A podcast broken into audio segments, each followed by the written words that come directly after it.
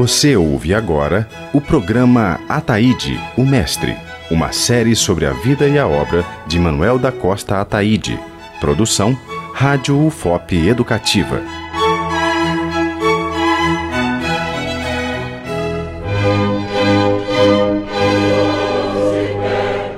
No segundo capítulo, conhecemos um pouco mais sobre as referências e a área de atuação do mestre Ataíde. No terceiro episódio, vamos apresentar as principais obras produzidas e coordenadas pelo mestre. Manuel da Costa Ataíde trabalhou em várias partes da região dos Inconfidentes. Ouro Preto, Mariana, Congonhas e Santa Bárbara foram algumas das cidades por onde o mestre deixou o seu legado. A professora Adalgisa Campos relata nesta primeira parte as principais obras do artista em Ouro Preto, cidade onde morou alguns anos. A obra-prima dele é o Forro de São Francisco de Ouro Preto, o Forro da Nave. Em São Francisco, ele trabalhou ali de 1801 a 1812, fazendo o forro da nave, fazendo aqueles painéis laterais da nave, fazendo os azulejos, fingimento de azulejos da Capela Mor e fazendo a policromia também do altar mor. Inclusive, ele estabeleceu residência em Ouro Preto, ali no Mercedes e Perdões, e no censo de 1804, ele estava lá, na rua Mercedes e Perdões.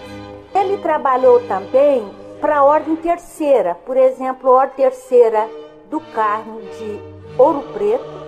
Ele era muito amigo do prior, o Antônio de Pádua Tassara, eles eram compadres, e ele fez ali os espelhos da sacristia, ele fez é, o oratório da sacristia, ele concebeu o retábulo mor, desenhou o retábulo mor, e ele fez a policromia de todos os altares laterais.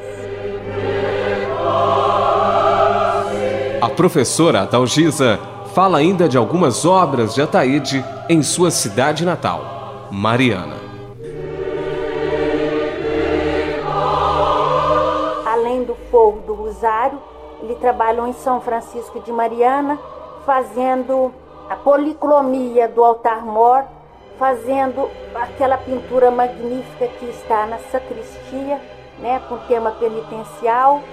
Trabalhou também na sede mariana fazendo o batismo de Cristo. Geralmente a pessoa não vê porque entra ali vai direto para a nave e não vê à esquerda aquele painel que é o batismo de Cristo no Rio Jordão.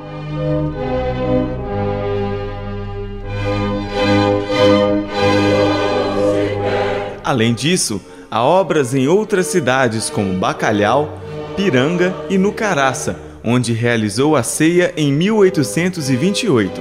Atuou ainda nos distritos ouropretanos de São Bartolomeu e Antônio Pereira, fazendo as mais diversas atividades em que tinha conhecimento. Ataíde tinha dois escravos e vários aprendizes que o auxiliavam nas obras.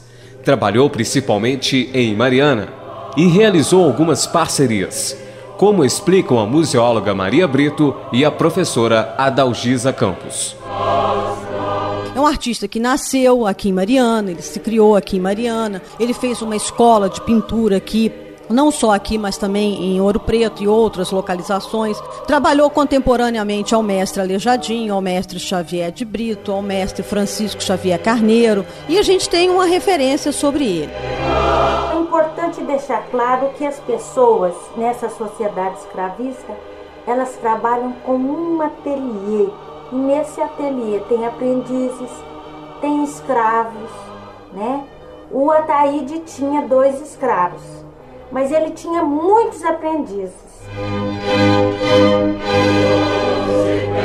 No próximo capítulo, vamos saber quem contratava os trabalhos de Ataíde e conhecer um pouco mais sobre sua vida pessoal.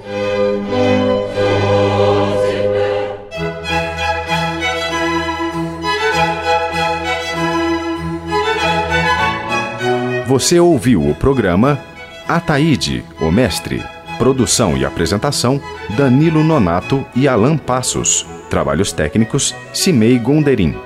Uma realização da Universidade Federal de Ouro Preto.